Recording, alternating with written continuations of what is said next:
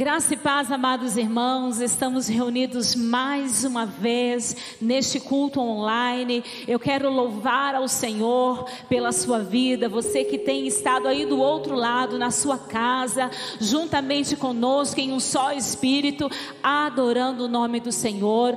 Você neste momento cultuou a Deus através de canções, através da oração, através da oferta, e agora é hora de cultuarmos ao Senhor lendo a Sua palavra, observando o que Deus tem para falar conosco. Então eu quero convidar você neste momento a fechar os teus olhos, respire fundo agradeça, louve a Deus, porque você tem o fôlego de vida, você pode sentir a presença de Deus aí na sua casa, você convidou Jesus para sentar aí junto com você, para estar junto com sua família neste momento de culto, porque quando nós vamos cultuar ao Senhor, nós precisamos preparar o nosso coração, não pode ser de qualquer jeito, e para a gente receber entendimento, a gente também também precisa estar preparado.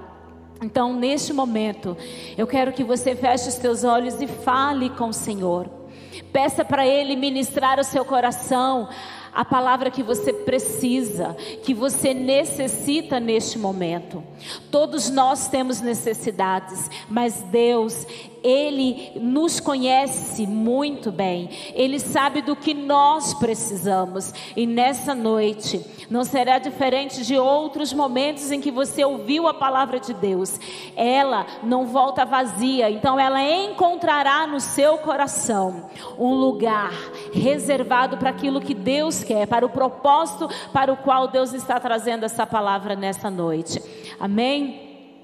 Ore ao Senhor agora, Pai, em nome de Jesus. Nós entramos na tua presença adorando, glorificando, exaltando ao seu nome, porque o Senhor é digno de todo louvor. Nós adoramos o teu nome porque tu estás neste lugar, tu estás aqui juntamente conosco. Nós podemos sentir a tua presença, Espírito Santo de Deus. Pedimos, amado amigo, consolador, que fale aos nossos corações, as nossas necessidades nessa noite. Nós queremos ouvir a tua voz, saber qual é o teu propósito, qual é o teu desejo para as nossas vidas. Pai, ensina-nos nesta noite uh, a tua vontade e que o teu querer, meu Pai, seja feito não só na minha vida, mas na minha família, no meio dos meus familiares, juntamente, ó Pai, com todos aqueles que estão à nossa volta. Usa-nos, Pai, usa nossa vida em nome do Senhor Jesus. Amém e amém. Queridos, hoje o tema da nossa palavra é: Meu coração é terra fértil. Amém? Declara aí com fé: Meu coração é terra fértil. E o texto que nós vamos ler é uma parábola de Jesus que está no livro de Lucas, no capítulo 8, a partir do versículo 4 a parábola do semeador. Eu tenho certeza que você que, que já é cristão há algum tempo, já leu muitas vezes essa parábola, já ouviu muitas mensagens, muitas pregações sobre essa parábola, mas o Senhor nessa noite tem algo especial para ministrar a você. Então, por isso, abra aí sua Bíblia em Lucas capítulo 8, a partir, a partir do versículo 4, e nós vamos fazer essa leitura. Quando uma grande multidão se reuniu e pessoas de todas as cidades vieram até Jesus, ele disse por parábola: Um semeador saiu a semear. E ao semear, uma parte caiu à beira do caminho, foi pisada, e as aves do céu a comeram. Outra parte caiu sobre a pedra, e tendo crescido, secou por falta de umidade. Outra caiu no meio dos espinhos, e os espinhos, ao crescerem com ela, a sufocaram. Outra, enfim, caiu em boa terra, cresceu e produziu a cem por um. Dizendo isto, Jesus clamou: Quem tem ouvidos para ouvir, ouça. Então os discípulos de Jesus lhe perguntaram o que significava essa parábola. Jesus respondeu: A vocês é dado conhecer os mistérios do reino de Deus, mas aos demais fala-se por parábolas, para que vendo não vejam e ouvindo não entendam.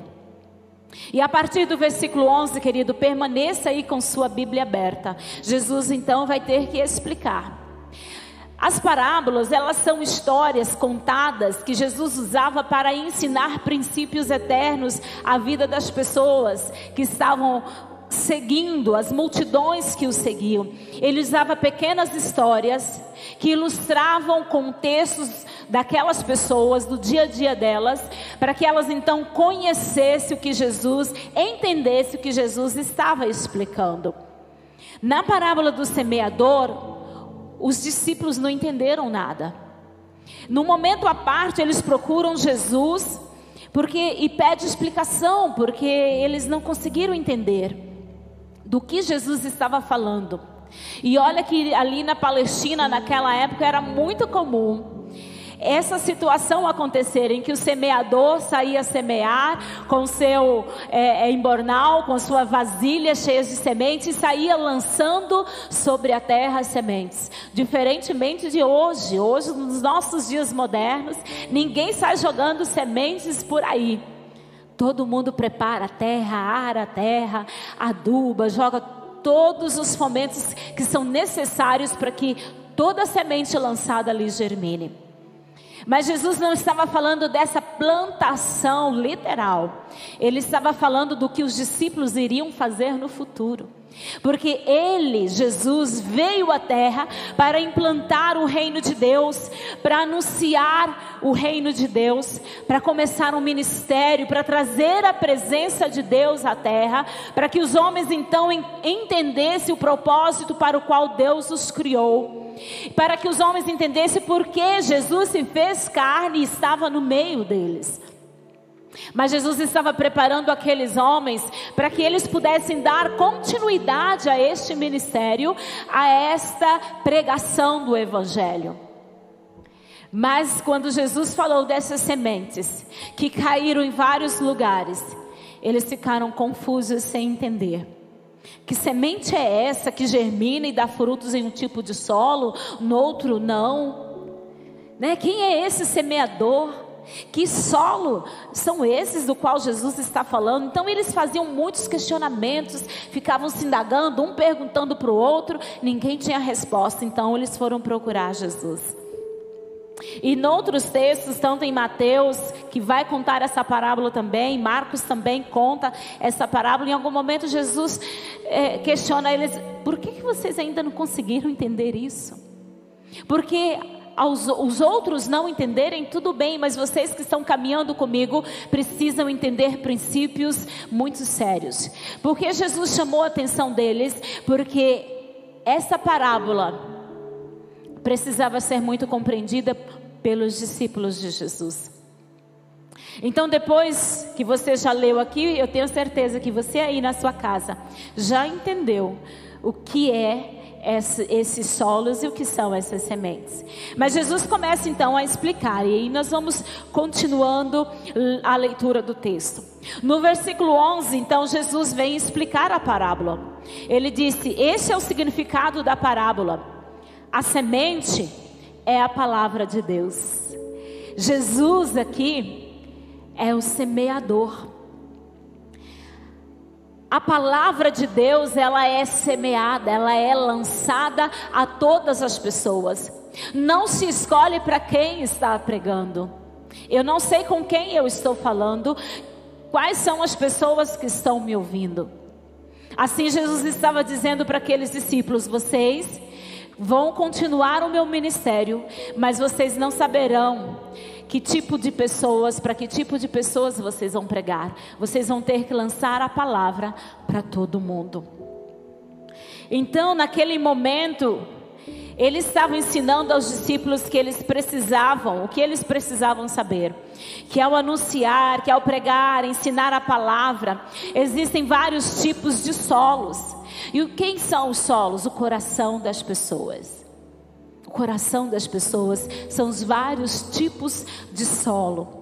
Em Hebreus 4:12 diz que a palavra de Deus, a semente, ela é viva, ela é eficaz, é mais cortante do que qualquer espada de dois gumes e penetra até o ponto de dividir alma e espírito, juntas e medulas e é apta para julgar os pensamentos e propósitos do coração. Porque então, a partir desse versículo, nós vamos entender por que muitas pessoas não assimilam da mesma forma que outras a palavra de Deus, não recebem da mesma forma a palavra, por causa do coração. E a palavra de Deus, ela é viva porque ela provoca em cada um de nós os sentimentos que ela para o qual ela é destinada. A palavra de Deus, ela é viva porque ela contrasta com aquilo que está errado em nós. Ela revela aquilo que precisa ser mudado em nós. Ela mostra quem nós somos, ela mostra como nós estamos. Por isso, ela penetra até o profundo da nossa alma e faz com que a gente reflita no, no modo de vida, no nosso modo de viver, no nosso modo de agir. A semente ela tem esse poder. Mas por que, que ela não surte efeitos em muitas pessoas?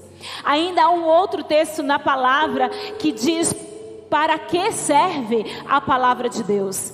Em 2 Timóteo 3,16 diz assim: que toda a escritura é inspirada por Deus é útil para o ensino, para a repreensão, para a correção, para a educação na justiça. Mas essa palavra poderosa, ela não fará o mesmo efeito na vida de todas as pessoas que ouvem. Os discípulos de Jesus precisavam entender isso.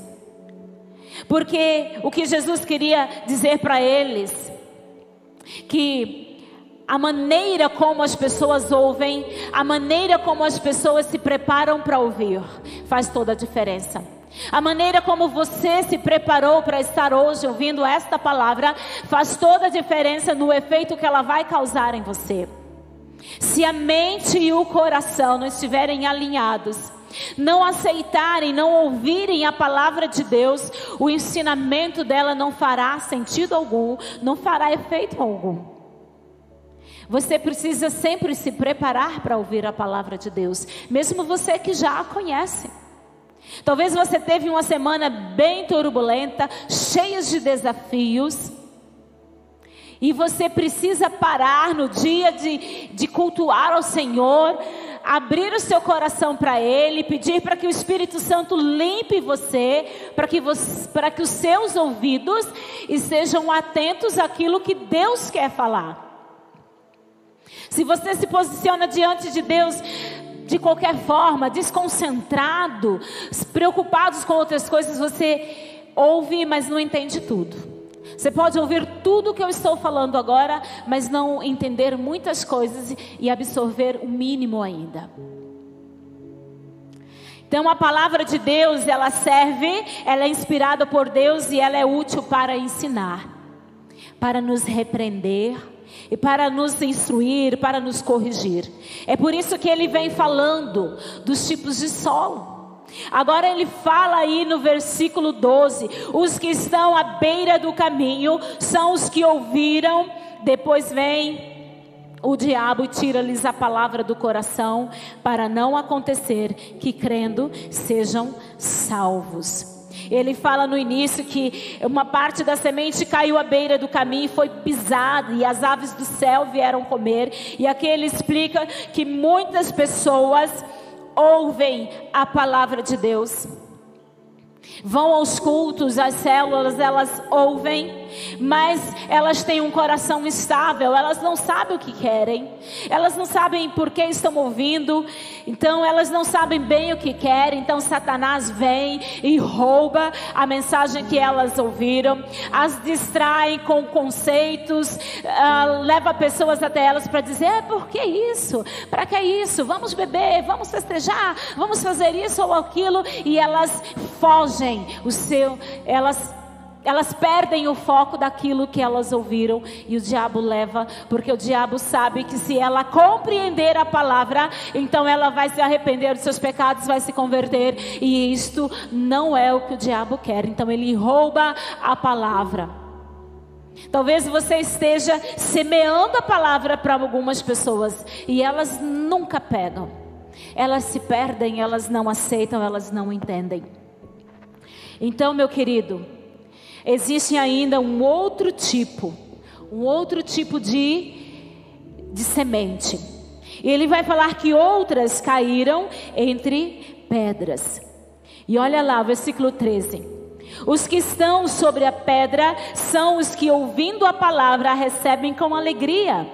Estes não têm raiz, creem apenas por algum tempo e, na hora da provação, se desviam. Então, a outra semente são pessoas que recebem a palavra com alegria, acham maravilhosa, se quebrantam, choram, se convertem, declaram sua fé, elas se batizam, frequentam, a igreja, células, ela faz visita, ela traz outras pessoas para a igreja, são frequentadoras assíduas, né? Mas com o passar do tempo, elas vão se esvaziando ainda mais. Elas vão sentindo o peso, vão vendo com o tempo o preço da renúncia, das coisas que ela precisa renunciar para seguir Jesus de todo o coração. E aí, como elas não se aprofundaram na palavra, elas não se aprofundaram no relacionamento com Deus, as suas raízes morrem porque não tem profundidade. Quando bate nas pedras, o sol quente, os problemas apertam, vai esquentando, a, a rocha esquenta e as suas raízes, porque não tem umidade ali, as suas raízes começam a morrer. Elas vão se esfriando na fé. E daqui a pouco elas somem da igreja, não vão mais à célula e voltam às velhas práticas. Talvez você conhece muita gente que até deu frutos, que produziu, que levou gente, que ajudou muitas pessoas a conhecerem a Jesus e hoje elas estão vivendo as velhas práticas, as, vivendo a velha natureza de novo. Olhou para trás. E isso me faz lembrar uma, um vídeo que eu assisti há pouco tempo do pastor Douglas. Ele falava de um amigo que ele andava, estava junto com um amigo no carro, e quando ele olhou para o marcador do seu carro, o tanque do combustível estava no meio. E aí ele imediatamente entrou num posto de combustível para abastecer. E aí ele questionou mas seu carro está com o tanque pela metade, por que, que você está abastecendo? E ele disse o seguinte: olha, o combustível, por melhor que seja, ele tem resíduos. E quando eu abasteço, eu eu estou fazendo com que esses resíduos eles não acumulem lá no, no fundo do tanque. Porque quando você deixa o seu carro na reserva, esses resíduos, eles se assentam no fundo do tanque e com o passar do tempo, ele vai causando danos ao motor do carro. Bom, você aí de casa que entende de carro, você pode é, é, saber se isso é verídico ou não. E eu, curiosa, fui pesquisar, entrei lá no Google e fui buscar essa informação se realmente muitas pessoas disseram isso, que realmente os resíduos que vão acumulando no fundo do tanque pode causar danos ao seu veículo com o tempo. Então, o ideal não é deixar o seu carro na reserva. Mas tem muita gente que vive na reserva. Tem muita gente que literalmente né, não se preocupa se o seu carro está na reserva. Você deve até, inclusive, já ter visto gente empurrando carro ou moto na rua, porque não prestou atenção nisso. Porque quem anda na reserva, a qualquer momento ele fica na mão. O que isso te ensina? O que isso mostra para cada um de nós? Que espiritualmente nós também não podemos viver na reserva. Você precisa estar sempre se enchendo do Espírito Santo. E como se encher do Espírito Santo? Lendo a palavra de Deus. Porque a palavra de Deus ela é viva, ela é eficaz, ela serve para nos corrigir, para nos ensinar, para nos instruir na justiça. Em tudo na nossa vida, nós precisamos dessa semente que Jesus estava falando. Nós precisamos da palavra de Deus para nos fortalecer, para que o, nosso tanque espiritual permaneça sempre cheio. Essas pessoas aqui que Jesus estava ilustrando, essas sementes que caiu sobre as pedras, são exatamente o tipo de cristão que não se enche da presença de Deus, que não se alimentam da presença de Deus, vive na reserva e qualquer coisa, e qualquer momento, qualquer tribulação pode derrubá-los, podem afastá-los da presença de Deus para que você possa declarar como Paulo, nem a altura, nem a profundidade, nem coisas do presente, nem coisas do porvir, lá de Romanos 8, para que você tenha a ousadia de dizer que nada pode me separar do amor de Deus. Você precisa estar abastecido do Espírito Santo, da palavra de Deus, todos os dias. Mas Jesus segue falando de outros, de outros tipos de sementes. E ele fala que outras sementes caíram entre espinhos. A parte, versículo 14, a parte que caiu entre espinhos, estes são os que ouviram e no, no decorrer dos dias foram sufocados com as preocupações, as riquezas e os prazeres desta vida. Seus frutos não chegam a amadurecer. Pessoas que ouviram, que aceitaram a Jesus, mas elas estão tão preocupadas com as coisas desse mundo que elas não conseguem permanecer firmes em Jesus. O ter, o ser, vai tomando o lugar de Jesus no coração das pessoas, desse tipo de pessoas, e como Deus não é prioridade, ela vai se sentindo sufocada ela vai se sentindo sufocado pelas, pela palavra de Deus, porque ela é viva, ela é eficaz, ela vai te corrigindo, ela vai chamando a sua atenção, e você começa a não gostar do que você ouve, porque você tem muitas coisas para você fazer na sua vida. Talvez você está começando a sua carreira e fala: Eu preciso ganhar, eu preciso conquistar. Não há nada de errado em você ter, em você conseguir ser alguém reconhecido. Mas isto não pode ser mais importante do que a presença de Deus na sua vida. Eu entendo, queridos, que muitas pessoas querem conquistar determinados cargos, determinadas profissões, mas elas esquecem de que Deus precisa estar junto com elas para que elas sejam bem-sucedidas. Todos aqueles que sonharam em ser alguém é, que faz grandes obras nessa vida, em ser um médico, um advogado de sucesso, e colocaram Jesus como prioridade nas suas vidas, hoje elas estão sendo usadas por Jesus na sua profissão para semear a palavra de Deus. E talvez, meu querido, é isso que Deus espera de você. Ele quer te dar altos cargos mas ele precisa ser o centro da sua vida, ele precisa estar no centro das suas vontades, para que então você seja bem sucedido e então ele use a sua vida para fazer diferença no mundo. Só que o problema é que muita gente esquece, esquece desse princípio e começa a estudar, estudar Passa a noite estudando, sozinho, sem a direção de Deus, sem Deus estar junto com ele. Aí ele começa a não ter tempo de participar das coisas da igreja, porque ele tem que estudar, ele tem que fazer, ele tem que se preparar. E aí as coisas de Deus vão ficando para segundo plano, e as coisas desse mundo vão sufocando, porque ele tem que estar à frente, porque o mundo prega isso que para ser bem sucedido, você tem que arregaçar as mangas e você tem que ir à luta. Muitas vezes as pessoas deixam de, de, ter, de ter um lazer com a família, deixam de usufruir de coisas simples do dia a dia, porque elas estão focadas em ter alguma coisa, em ser alguém. Deixa eu te dizer uma coisa.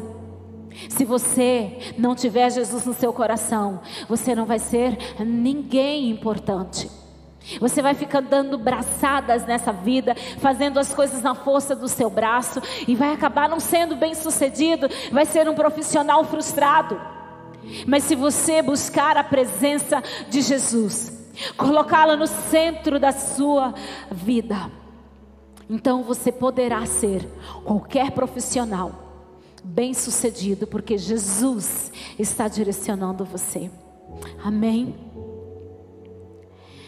Jesus ainda conta uma parábola aqui em Lucas, no capítulo 12, do rico tolo.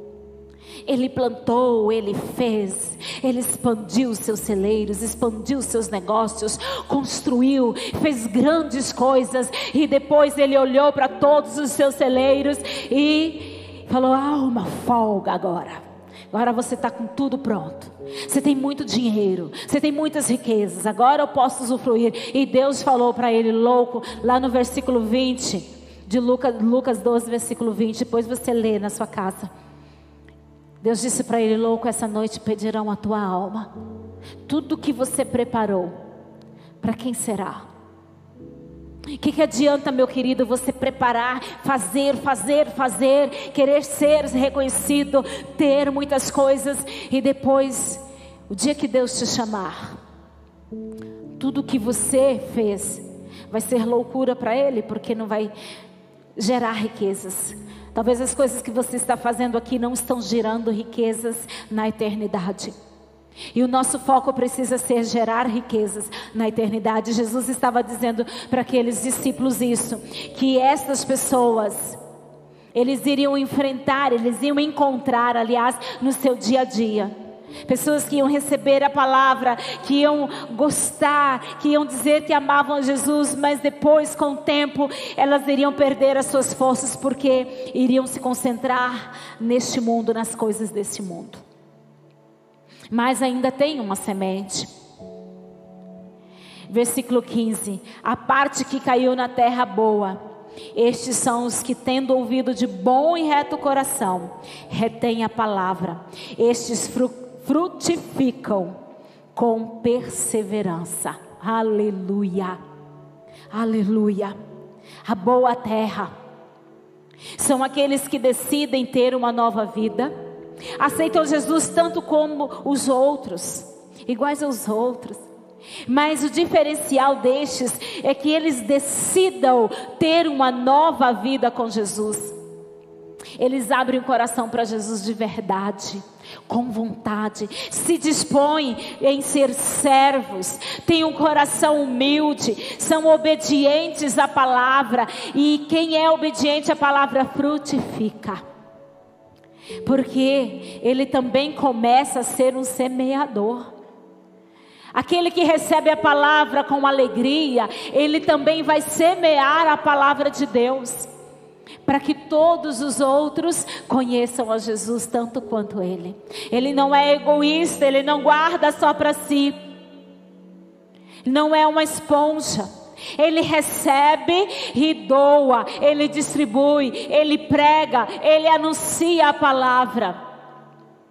Ele vive uma vida extraordinária diante de Deus, com a ajuda do Espírito Santo, porque ele vai colocando em prática aquilo que ele vai ouvindo, aquilo que ele vai recebendo, ele vai transformando em experiências diante de Deus. Por isso frutifica. Porque ele tem profundidade. Porque tem prazer na lei do Senhor. O Salmo 1 fala sobre isso. Ele fala que aqueles que têm prazer na lei do Senhor meditam nela de dia e de noite. Essa é a chave para você, meu amado, ser bem-sucedido. Ter prazer na lei do Senhor. Ter prazer é ter alegria. Há um outro salmo que fala assim: Alegrei-me quando me disseram, vamos à casa do Senhor. Isso é ter prazer em estar na presença de Deus. Aquele que tem uma, um coração fértil, uma terra fértil, que produz bons frutos, ele tem prazer de estar na presença de Deus. Ele não reclama de ter que fazer as coisas na igreja, na obra de Deus. Ele vai com alegria, porque ele quer gastar a sua vida na presença de Deus. Olha o que diz o versículo 2 do Salmo 1.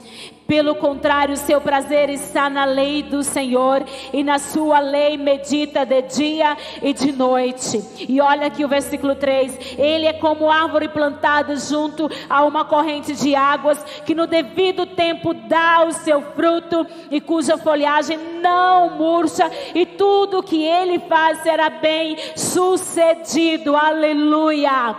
Se você é um cristão frutífero, você precisa lembrar disso. Se você quer dar bons frutos, você precisa ter prazer na lei do Senhor, meditar nela, porque assim as suas raízes vão ter profundidade. A palavra de Deus está sendo semeada. A forma como ela vai germinar vai depender da maneira como você tem preparado seu coração um coração quebrantado, um coração humilde na presença do Senhor. Deus se alegra. Ele não, a palavra de Deus diz que ele não resiste. E se você tem um coração quebrantado diante do Senhor, você vai receber a palavra com bom grado e ela vai germinar na sua vida. Antes, o seu prazer precisa estar na semente que é semeada, que é a palavra do Senhor, porque ela vai te instruir na sua caminhada, ela vai te ensinar o que você deve fazer, como você deve agir, mas ela também vai corrigir os seus erros. Um coração fértil, ele não fica frustrado, bravinho, quando ele é corrigido, quando ele é, é repreendido. Porque Deus usa a Sua palavra para nos repreender, para nos instruir. E quando você for instruído, meu amado, se alegra. Pensa o seguinte: Deus me ama tanto que Ele não quer que eu permaneça no erro. Por isso Ele está usando a palavra dele, por isso Ele está usando os servos dele para me instruir, para me despertar, para chamar a minha atenção. Tem gente que fica bravinho, que fica zangado, que para de ir na célula, que para de ir na igreja. Sabe por quê? Você deve se encaixar em uma dessas, em um desses solos aqui. O seu coração reflete como você está quando você não quer ser corrigido. Mas aqueles que têm um coração fértil, preparado, ele aceita a correção do Senhor se alegra, celebra, porque ele entende que só corrige quem ama. A palavra de Deus diz que Deus corrige os seus filhos. E se Ele está te corrigindo, Ele está demonstrando amor por você. Então receba. E Jesus estava aqui ensinando os seus discípulos que eles iriam encontrar na caminhada deles dali para frente vários tipos de solos, mas a palavra precisava ser lançada igual. A palavra, a semente, ela não é escolhida de acordo com o solo. Ela é o que é. Se ela vai germinar, depende de como está o solo, de como está os, a terrinha aqui, chamada coração, chamada mente, chamada ouvido. Se você quer ter experiências profundas com o Espírito Santo de Deus, então você precisa preparar o seu coração para isso. Que solo você é, meu querido? Para o Pai, importa o quanto você está disposto a mudar e ser transformado para por Jesus, para viver as grandes experiências que Ele tem para você. A semente já foi lançada já foi lançada no seu coração. Ela já está aí com você. Se ela vai germinar, crescer e frutificar, depende unicamente de você. Depende de do que você vai fazer com essa semente que você já recebeu. Não fica olhando para o outro, quanto o outro é bem sucedido, quanto o outro tem unção. Você precisa buscar a sua unção. Você precisa buscar o seu conhecimento na palavra. Relacionamento com Deus é pessoal. Nós nos aprendemos a relacionar com Deus na coletividade também, mas é na intimidade, lá no seu quarto. Você e Deus, você a sós com Ele, que você vai então entendendo os princípios, os propósitos de Deus para a sua vida. É ali você e Ele que você vai receber unção, que você vai receber o poder do Espírito Santo. É se enchendo da palavra de Deus que você vai então sentir o Espírito Santo fluindo através de você.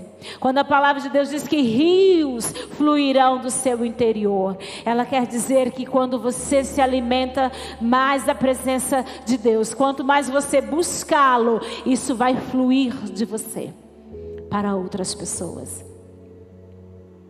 Eu não sei como está o seu coração nessa noite. Eu não sei como você está.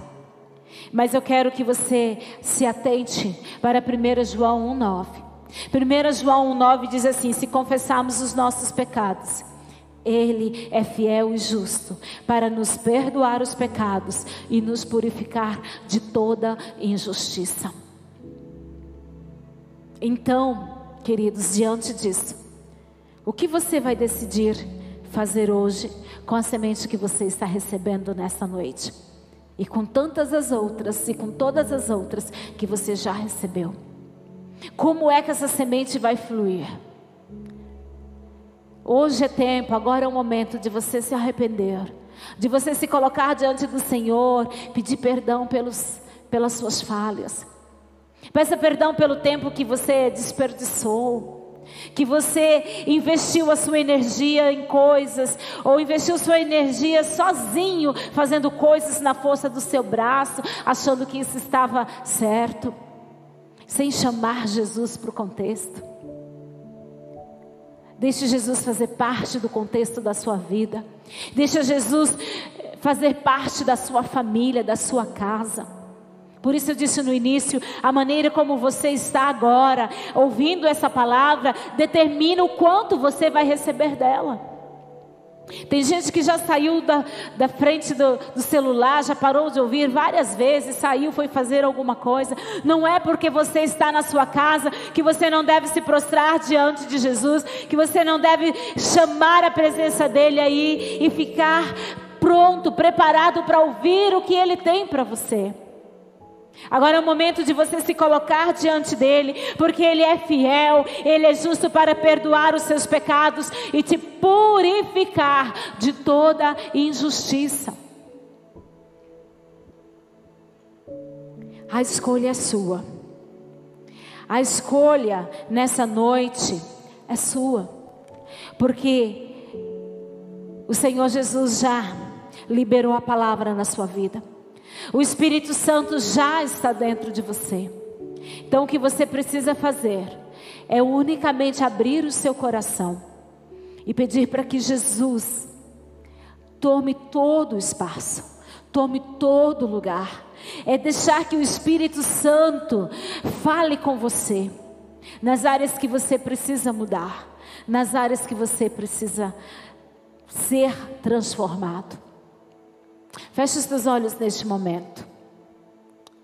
Pai, em nome de Jesus, nós nos colocamos na tua presença, porque nós reconhecemos que somos pecadores. Nós reconhecemos, Pai, que nós erramos, que nós falhamos muitas vezes. Mas nós reconhecemos também, Pai, pela tua palavra, que o Senhor nos ama. O Senhor nos ama tanto que enviou Jesus para morrer na cruz pelos nossos pecados para que nós tivéssemos a chance de nos redimir e estarmos novamente diante do Senhor. Por isso, Pai, em nome de Jesus, limpa nossa mente, o nosso coração. Ajuda, Pai, este homem, essa mulher, esse jovem, essa criança, esse adolescente que está recebendo essa palavra nessa noite, abrir o seu coração e permitir que o amado Espírito Santo varra para fora tudo aquilo que é impuro, tudo aquilo que tem tomado espaço nos seus corações, na sua mente e que tem impedido a ação do Espírito Santo. Permita, amado, que o Espírito Santo agora trabalhe em você, nas áreas que precisam ser trabalhadas, porque o Senhor Jesus deseja que você seja, seja terra fértil, que você tenha um coração fértil, pronto para que a palavra dele frutifique, para que você produza frutos, frutos que permaneçam.